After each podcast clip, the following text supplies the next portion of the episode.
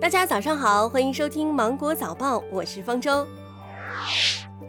根据长江水利委员会发布，当前受到强降雨的影响，长江中下游干流及两湖出口控制站水位较历史同期偏高零点八到二点三米。根据预报，长江中下游干流主要控制站水位将会持续上涨，即将超过警戒水位。鉴于当前长江流域洪水防御的严峻形势，经过研究，决定自昨天中午的十二点，将长江水旱灾害防御四级应急响应提升至三级。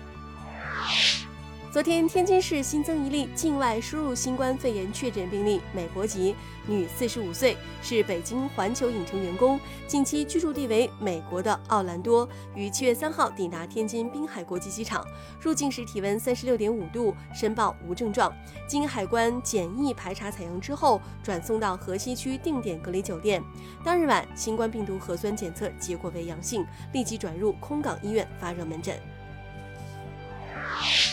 近日，关于海南离岛旅客免税购物政策的公告正式实施了。受此影响，海南免税店引发购物狂潮，同时也催热了相关旅游产品的销售。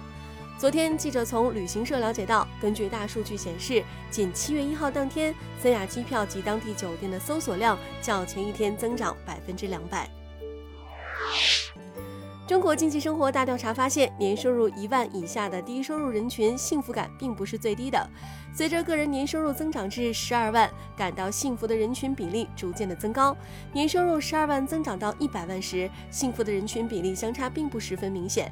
那我们一年挣多少钱才会有幸福感呢？答案是十二万到二十万。这个人群当中，每十人就会有六人会感到生活美好。欧盟委员会三号宣布正式批准瑞德西韦作为欧盟第一种治疗新冠病毒感染的药物。六月二十五号，欧盟药品管理局正式推荐瑞德西韦作为欧盟第一种治疗新冠病毒感染的药物。在欧盟，一种新药从获得欧洲药品管理局推荐到被欧盟委员会批准，平均需要六十七天，但瑞德西韦只用了一周的时间。世界卫生组织三号表示，虽然有效的新冠疫苗的交付目前暂无确切时间表，但是到今年年底可能会有候选疫苗显示出对新冠病毒有效。关键问题是疫苗产能能否跟上需求。当地时间三号，针对有实验室研究发现，新冠病毒第六十四 G 变异可能导致病毒加速复制和加强其传播性。世卫组织官员表示，研究显示百分之二十九的新冠病毒样本都出现了该变异。这不是新的变异，带有该变异的病毒已经在欧洲及美洲传播，但目前并无证据显示其会导致更加严重的病情。近日，波音决定放弃747大型喷气式客机，结束其长达半个世纪的飞行生涯。波音自2016年以来，每年仅出产六架747系列飞机，每架损失四千万美元。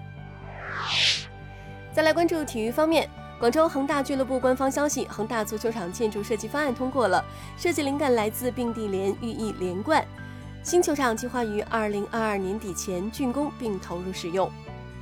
七月四号，林丹在微博上发布退役消息。他表示，两千年到二零二零年，整整二十年，我也要跟国家队说再见了。三十七岁的我，体能和伤痛已经不再允许自己和队友并肩作战了。之后的日子，我希望有更多的时间陪伴家人，也会去寻找新的赛场。这位羽毛球运动历史上第一位集奥运冠军、世锦赛冠军、世界杯冠军、亚运会冠军、亚锦赛冠军、全英赛冠军以及多座世界羽联超级赛系列冠军于一身的全满贯球员，服役国家队二十年之后，正式终结职业生涯。好了，以上就是今天的新闻。我是精英九五电台的方舟，祝您度过美好的一天。